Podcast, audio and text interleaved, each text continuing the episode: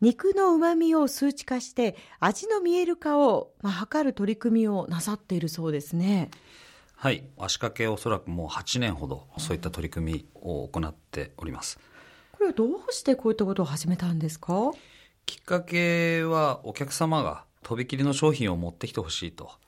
いうふうに言われたので真っ白なですね格付けでいきますと A の5番のお肉をお客様に納品をさせていただいたところですね、はい、美味しくないからいらないっていう返品されてしまいまして。その時に初めて私たちが気づきましたのは、え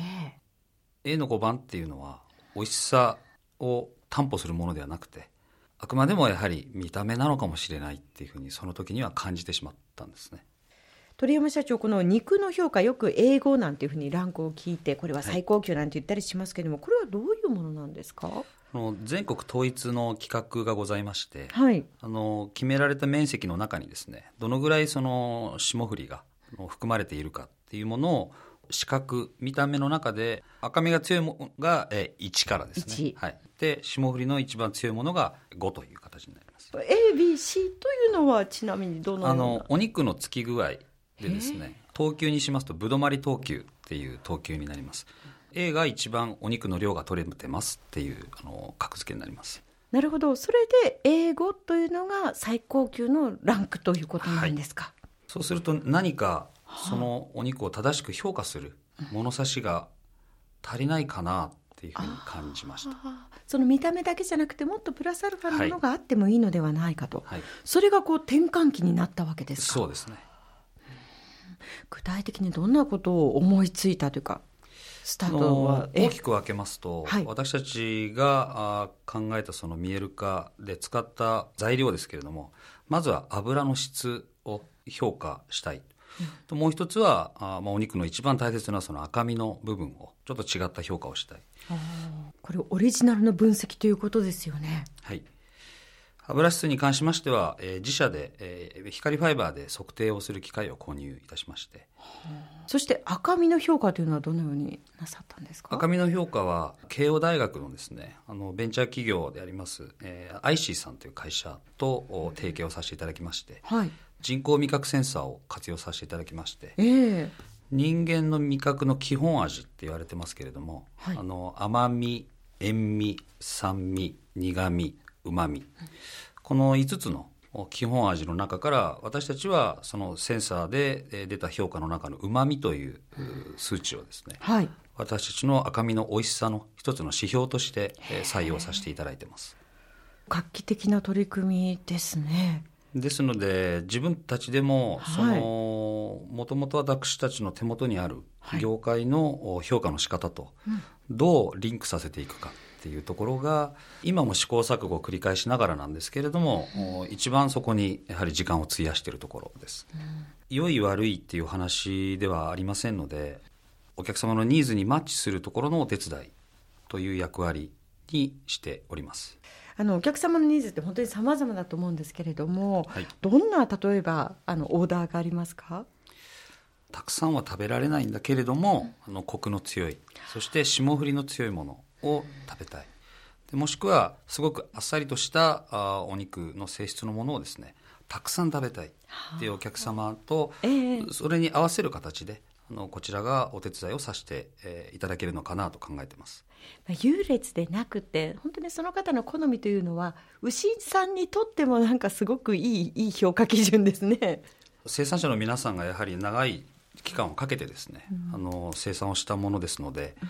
上下関係にあるものではなくて、はい。お客様のニーズに合う形に私たちがこうコンシェルジュとして役割を果たすというところが一番大切なのではないかなと思ってます。あのレストランなどのオーナーシェフに直接営業とかも行かれたりしたんですって？私たちがあ農家さんからお預かりしたり、またもしくは自社の牧場から生産をした、まあ、ストーリーを持った商品をはい。直接、う商品の現場にお届けしようということで大体そうですね。2年間で2000件ぐらいは自分でお客様と直接やり取りをはい。あそうですか、まあ、群馬はもちろんですけど都内なども行って。そうですね。都内近郊が多かったです。うまくいきましたか？おかげさまで最初の1年は、えーほぼ空振りという形でですね。おかげさまで。空振りですか？1000件空振りぐらいの感じでですす,、かええそれは心が折れそうですけどもうすでに、あの営業をなさっているレストランさんでは、えー今扱ってらっしゃる牛肉があるわけですよね。そうですよね。もうシェフがこうご自分でお気に入りで、はい。はい。それこそ全国でいろんなブランドがあるわけですから、それどうやって切り込んでいったんですか？あのーひたすらお肉をばらまきまして、はあの食べて美味しくなければもう来ませんっていうふうに あのお願いをしました。皆さんにまずは召し上がっていただいて、まずちょっ食べてすみません言葉が乱暴でした。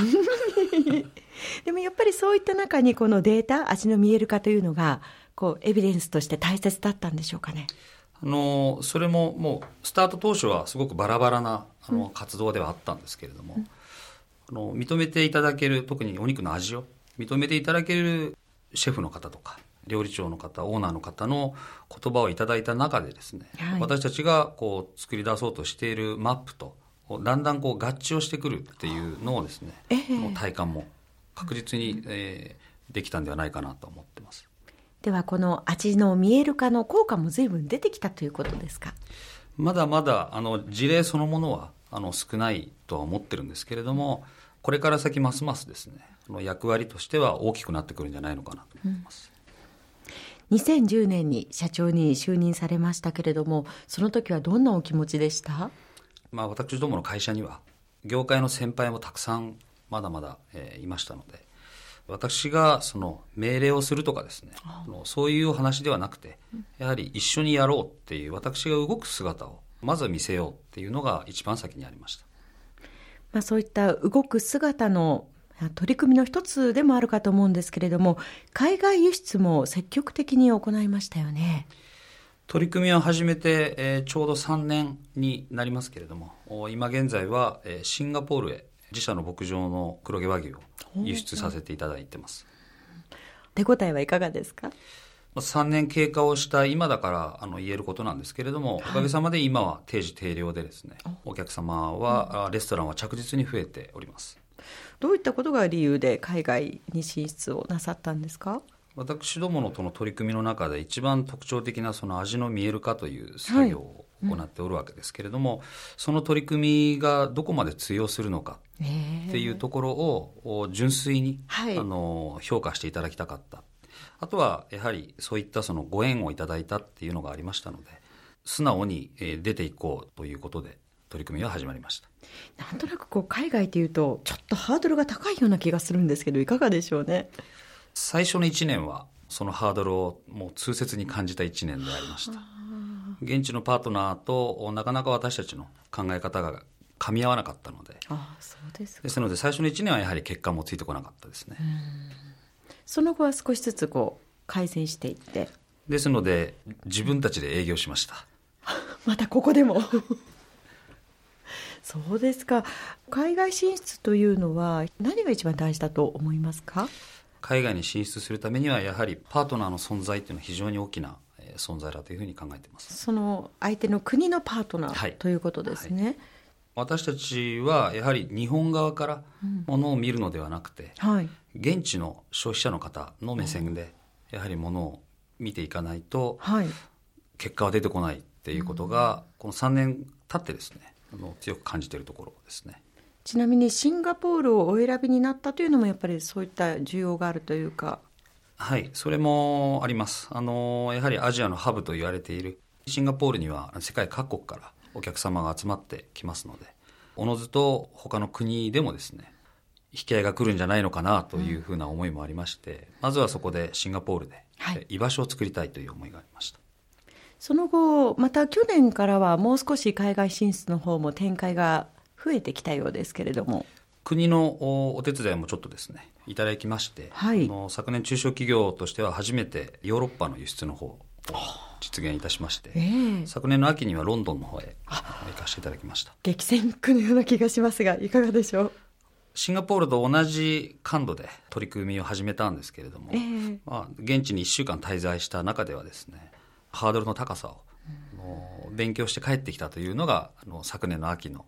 まあ、いい体験だったのかなっていうところですかねちなみにそのハードルの高さというのはどういうことですか？肉食の文化のあの歴史の違いですかね。ええ私たちが見た目には差がわからない赤身のお肉が目の前に例えば3種類こう並んでるわけですけれども、はい。シェフの皆さんはその赤身3種類を使い分けるんですねステーキで食べる赤身生っぽく食べる赤身煮込むための赤身で全て見た目は同じなんですけれどもあの調理の仕方によって味が違うんだっていうのを、あの古くからあのヨーロッパでは使い分けられてきたっていうお話をされましてで私どもが持っていったあーこう霜降りの牛肉はい。の説明をさせていただこうと思ったんですけれども、ええ私どもが持っていったサンプルのお肉にはあまり興味を示していただけなかったですねそのあたりも今後はまたちょっと手法を変えて。そうですね。ええ。ヨーロッパに関してはまだまだちょっと勉強を我々もこう継続しながらですねあのもちろんチャレンジは続けていきたいと思ってますし、あのご縁をいただきましてイタリアのミラノの輸出があの始まっておりますので、ええ。ですのであのやはり現地の方と情報交換を密に行いながらシンガポールでいうところのお現地の消費者の目線をどうやって掴んでいくかっていうのはこれからの大きな課題だと思っています。あのお話の中に必ずこう生産者というよりも消費者の目線というのをまず第一にしてるんだよっていうのがあのすごく感じられるんですけれども最後は提供している側ではなくてですねあの食べていただくお客様が美味しいだからまた食べたいと思うところが私は始まりだと思ってますんでですのでそこが始まりである以上ですねあのその目線は決して失ってはいけないだろうなっていうのはもうこれからもそれは変えるつもりはありません。まあそのためには本当にいくつものハードルをこう超えてらっしゃいますけれども結構ハードル超えるの楽しそうですね 社長は。どちらかと言いますとこう全面的に賛成をしていただく空気よりはええ、あのまず反対をしていただく空気の方があの好きです そこから切り込んでいく。あのその方にあの気に入っていただくためのあの要素をもう自分たちがまずできるかできないか、で自分たちでできるんであればあのやはりそこをしっかりとですね追求していきたいと思ってます。